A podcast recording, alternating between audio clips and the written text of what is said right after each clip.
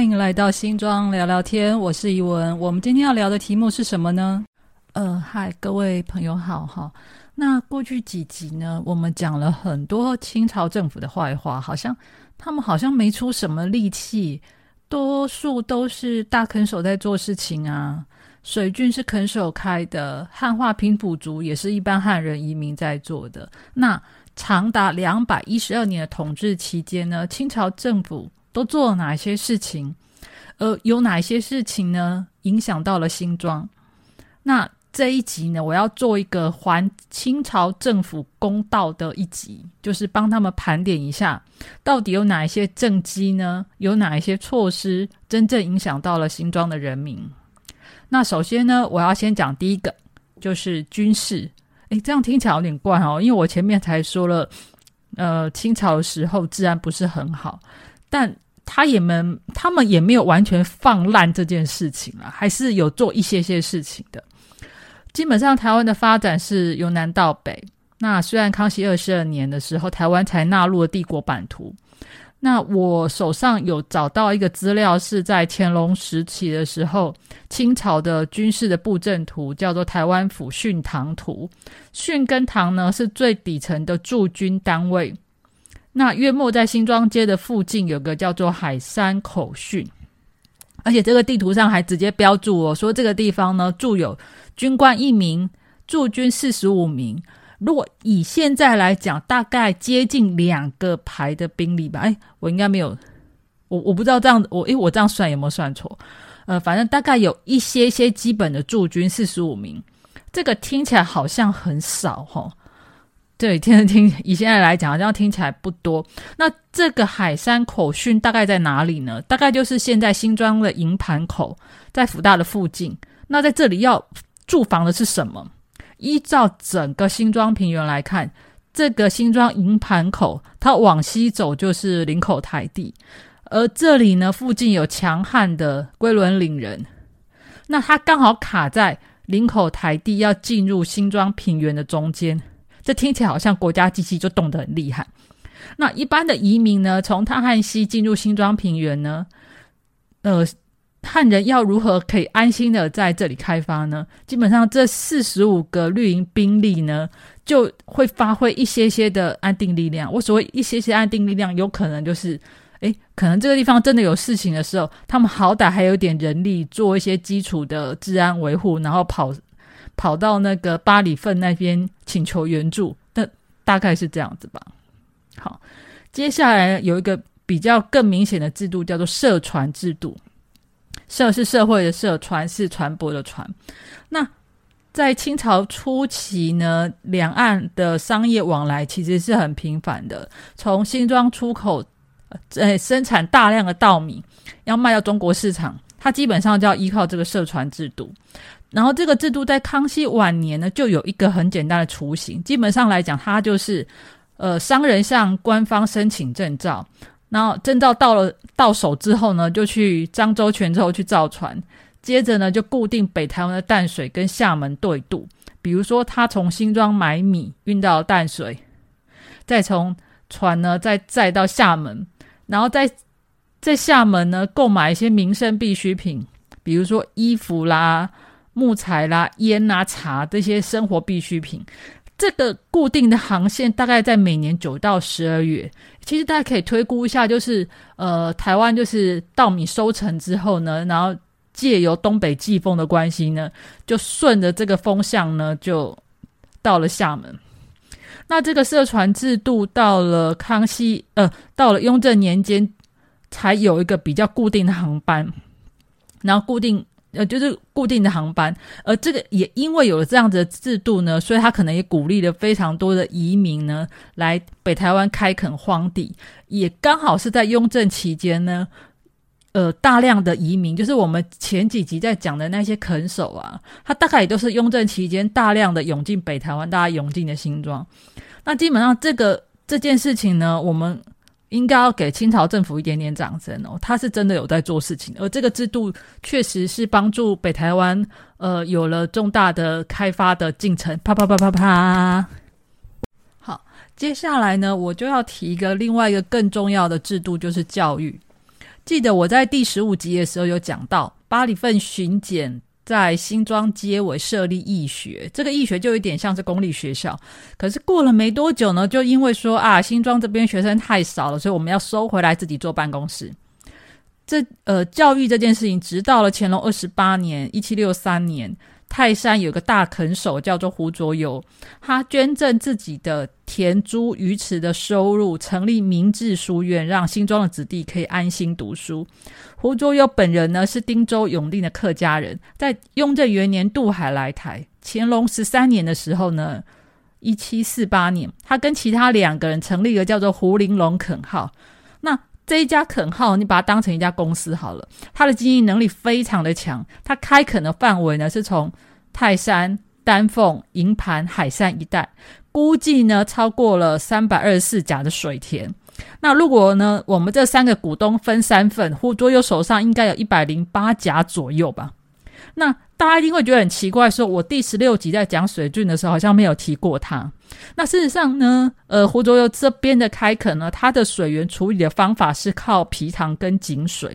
那它开垦的范围刚好又沿着那个林口台地的山脚下，利用山坡流下来的那个雨水溪水，然后挖池塘去蓄水。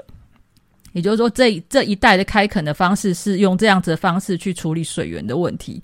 那在当时，新庄子弟如果要读书的话，要远赴彰化，路途很遥远。他很想恢复在乾隆初年拜被巴里份巡检取消的义学，所以就上呈淡水同知胡邦汉告知这件事情。当时，呃，胡邦汉亲自来新庄确认明治书院的成立，所以他也接着上书到闽浙总督杨延章。哦，不好意思，杨廷章。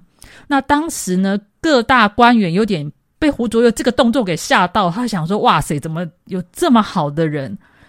这么好的嗯想法，说要盖一所学校，然后把他的财产捐出来，然后成立这一所学校。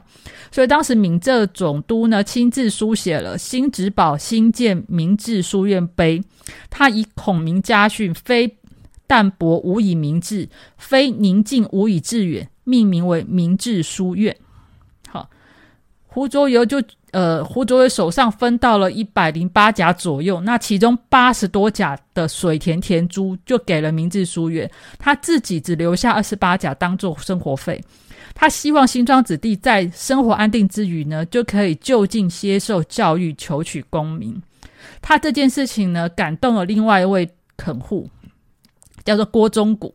啊，郭家短暂的出现在我第十七集的慈幼宫里面。郭忠谷呢，他。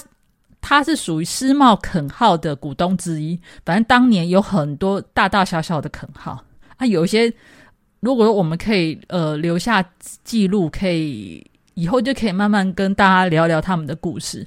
那这一集出现了两个捐赠明治书院的好心人，除了前面的胡卓友之外，还有就是郭忠谷。那郭忠谷他所属的思茂垦号，它的开垦范围就是现在的中港厝跟七卡嘛。所谓的七卡嘛呢，就是中港路跟中现在中港路跟中正路交叉路口那个转角就叫七卡嘛。也就是说，当年整个中港厝都是郭忠谷的开发范围。那在中港福德祠里面，曾经有一段记载是这样写的：他说，自庄头跟庄尾应收地租银八两二钱整，捐献给福德祠。那其实，在早年清朝时代，其实各大垦户都。都有这样子的，呃，我我觉得应该叫做所谓的社会公益事业，就是说我，呃，我开垦赚到钱之后，我要把我赚到的钱分一部分作为捐赠庙啦，或者是捐赠呃书院的方式。那所以在乾隆三十四年的时候，郭忠谷捐赠明治书院，光是水田的部分有一百六十一甲地，其实比胡作游更多。那大家会不会觉得很奇怪？是？有这么好的事情发生，可是，在整个清朝时代，新庄并没有出过什么有名的文人，对不对？是哦，因为袋子确实没有老百姓想的这么简单哦。有利益的地方，就有很多人会看着你。好，官方呢，在乾隆四十六年的时候呢，将新植堡的明治书院迁到新庄新竹。哦哦，我再把这句话重复一次：乾隆四十六年的时候，将新植堡的明治书院迁到新竹，因为但当时的淡水同知就在这个地方上班，也就也就是说。呃，清朝时代的新北市政府的所在地就在新竹。那明治书院呢，被要求迁到新竹西大路跟西门街交汇这个地方。那原本的新知堡明治书院变成什么样子？有资料讲说它转为义学，也有人说它转为租管。总之呢，原本的地方，原本的这个学校就开始没落了，他的书院损毁的非常严重。一直到二零零五年才重修完成，开放民众参观。他现在所在地是新北市泰山区明治路二段两百七十六号，有兴趣的朋友可以去走一走。那我我个人是非常惊讶，怎么有这种直接收割别人的成就当做自己政绩的做法？那或许，其实你可以从另外一个角度来看。明治书院本身拥有这么多的田猪鱼池的收获，它丰富到让人眼睛红红，也才有可能发生这种事情，对不对？那再用另外一方面，从呃官方的角度来看，你你也可以这样讲，就是说，因为在古代法治的观念真的很薄弱，这些官员脑袋里面想的，搞不好就是率尔之兵，莫非王土，叫你搬过去你就搬过去呀。虽然明治书院呢。没有多少年呢，就被官方给搬家了。但我觉得还是要给胡卓游跟郭忠谷一点点掌声，因为你们的大仁义精神、家财万贯之后，我们还可以享受得到这种精神丰足，并且让新庄子弟能够同享这样子的成就。我觉得这个胸襟真的值得我讲这个故事。我真的觉得你们真的是太厉害、太了不起了。好。接下来我们要讲的东西叫做铁路。有有些人会觉得很惊讶，说：“诶，新庄曾经有铁路吗？”是，其实新庄曾经有铁路。那我必须得这样讲哈，如果铁路没有离开新庄的话，那我们可以透过这一条铁路运送大量的货品出去，也可以再运大量的客人进来。那货出去，人进来，新庄就发大财。不过很可惜的是。呃，这段欢乐时间不是很长。那虽然不是很长，但我觉得还是一个很重要的记录，所以我也把这一条纳入了呃，我今天要讲的范围之一。那清朝呢，在一八七四年同治十三年，因为牡丹事件、牡丹社事件发生之后，他开始有点惊醒了，那开始真的重视呃东南沿海的的发展。那特别在一八八四年中法战争之后呢，因为当时法国军舰在外海攻打护卫，清朝真的醒了，他不再把重心放到西北边西北的边界，他改瞄准了东南沿海。那一八八五年台湾建省，中央终于派好的官员来治理台湾，而台湾也终于有机会改变。第一任的巡抚刘铭传呢，他其实在台湾的时间只有六年，一八八五年到一八九一年，但是让台湾由内而外开始大破大立。很多人都会以为西化是从日本时代开始，不过真正走这一步的，应该是走西化的第一步，应该算是刘铭传。西学啦，然后电报学堂呢，都在大道城设立。那台湾福垦局呢，开始对山区的原住民进行管理跟汉化的工作。那接下来我要讲一下这个铁路这件事情呢。台湾这一条铁路不是清帝国的第一条，但是它有一个特点，是它把载客这件事情纳入了营运项目哦。刘铭传有个想法，就是他希望台湾可以成为一个自给自足的省份。他曾经豪气上奏朝廷，他说三至五年之后将以台湾之财政自给自足为目标。我不知道他是哪里来的自信心啊！不过他的施政也确实是朝着这个方向前进。铁路建设所需需要的费用呢，是台湾自己筹办的。当时台湾的财政主要收入是地租，也就是我们前面讲的大垦手在收租。可是，在建造这一条铁路的时候呢，因为呃自主裁员的关系，所以他呢，他也付南洋募款，那他也去配合呢，跟台湾各大豪门。那个募进行募捐，比如像板桥林家，类似像板桥林家这样子的环境去募捐。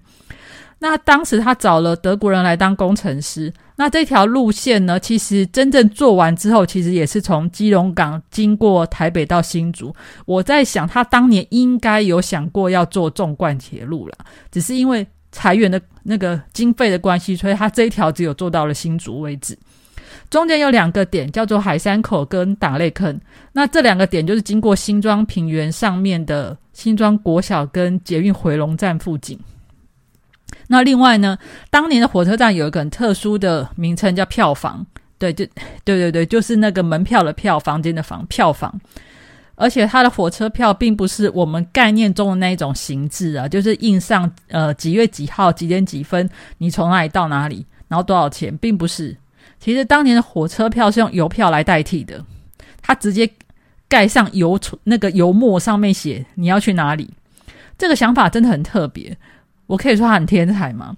那为什么会是这个原因？哈，其实是因为哈，当年呃台湾在做邮票的时候呢，其实是有点先斩后奏。他是印，他是委托英国公司印好了之后，再上书朝廷说他要试办邮政。不过这个地方官员大概很怕掉脑袋了，再加上刘铭传只待了六年，所以这一套邮票从来没有拿出来用过。刚好火车要开始营运的时候，他就拿出来当火车票了。那这这个邮票印的其实蛮漂亮，它中间是龙跟马的图案，它两边写的大，其中一排写的“大清台湾邮政”，另外一边写“制前二十文”。那它的底色是绿色跟红色两款。哎，其实大家可以在网络上 Google 看看，我觉得还蛮漂亮的。那百姓们怎么想这件事情？哈，其实有两个很极端的想法，一个呢是。他会赞叹这一项建设真的是风驰电掣的先进产物。那另外有一种叫做骂他破坏风水。可是呢，在当时最支持这项建设，而且对刘铭传赞不绝口的是谁呢？其实就是一群外国传教士，特别是当时在北台湾传教的马街博士。对他几乎把它当成一般交通工具在使用，而且他还多次记录写在他的日记里面。他在一八九零年十二月七号的日记里面，他就写了一段话，他是这样写：他说，华氏六十八度，气压三十到八，起床很早，与九仔、顺仔跟天能搭乘火车去新庄，二十或三十个孩子出席，教会也坐满了听众。我用浪子为题讲道，搭乘快艇去淡水，晚上七点在学堂聚会，六十名出席，下起雨来。好，上面这一段短短不到五十个字的呃记录呢，大概就简简单单写了他那一天的生活状况哈。不过你会发现哦，马街的工作行程跟现在的上班族是没有什么两样哦。他先搭着火车去新庄。那当时新庄的长老教会在新庄的大关街上面，跟呃海山口火车站，也就是现在新庄国小这个地方是很近的。他在教会讲完道之后呢，搭乘快快艇去淡水。新庄载人的码头差不多是在新海桥跟慈幼宫中间，也就是说，呃，当年新庄街蛋黄区的生活轨迹。他几乎就在这五十个字里面走了一遍，也写也写了一遍出来。他整个情境几乎就在这个这一段描述里面浮现了出来。我觉得非常的贴切，我们现在所知道的一些历史上的记录、历史记录。他另外还有一段记录是写在一八九二年的二月七号，他是这样写：他说上午八点搭乘火车前往新庄，半小时后到达那里。两个小时中，屋子都满了人。这段时间，我讲话、测验、施洗，并举行圣餐等等，每样东西都显得活泼生动。七人受洗，传道人做得很好。徒步来到大道城，并出来到护尾，云密布，吹着风，暴风雨突然袭击我们。其实大家要不要猜猜看，他是从哪一边搭车到新庄？我自己猜啦，大概是从北门的台北车站出发，搭了半小时的路程来新庄。可是很有趣的是，他又步行到大道城。他为什么不是像上次一样搭船去大道城呢？我猜其实跟他天气不好有关系。其实当年就是一百年前的那个渡船的渡口，他也是要看天气、看潮汐。如果天气不好、潮汐不对的话，也没有船夫会动的。那他可能也是赶时间吧，所以他就他就自己走路，再走路回大道城。那是不是说不能不能到了？是有点累，大概可能要走个一个小时以上，大概就可以到大道城了。总之呢，我们透过马基的日记来看呢，火车对他来讲真的是一个很重要的交通工具。他多次搭着火车讲到、传教，而且都会被他在日记上面标注出来。不过这一条流民船铁路，在日本人来了以后呢，他们考量到他们的维护费用非常高，就干脆直接打掉重盖。这个时候，他路线的规划就改掉了，他就从新庄改道去板桥。不再进来新庄，新庄就在这个转折点上，好像被打了一掌，进入一段很漫长的休眠时期。那隔壁的板桥呢，也在这个时间点，在北台湾的影响力就逐渐上升了。呃，我必须得说，这也蛮可惜的，就是说，通常有铁路，就是会考量铁路设点，或者是有铁有火车经过地方，它十之八九都一定是有一个大量。呃，大量生产的东西需要有一个很有效率的运输工具去把它送出去，而火车取消之后呢，可能它它整个运输的频率就要完全的下降。那你运输频率下降之后，整个资本的交换的速度也会变慢。所以新庄在整个后来北台湾的发展上面，它的速度就慢过了板桥。我觉得这件事情是一个呃历史转捩点的不同。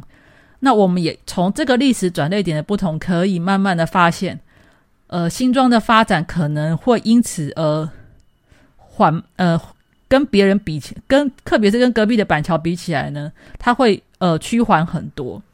那我们今天的故事也在这边告一个段落。那我也可以跟大家预告一下，就是说，其实呃，清朝新庄在清朝时代故事，我算讲的蛮多了。那接下来呢，呃，下一集的。部分我大概就会进入日本时代，那日本时代的新装又会面对哪一些问题，又会出现哪一些状况呢？呃，我们可以期待下一次哦。好，今天的节目就到此结束，拜拜。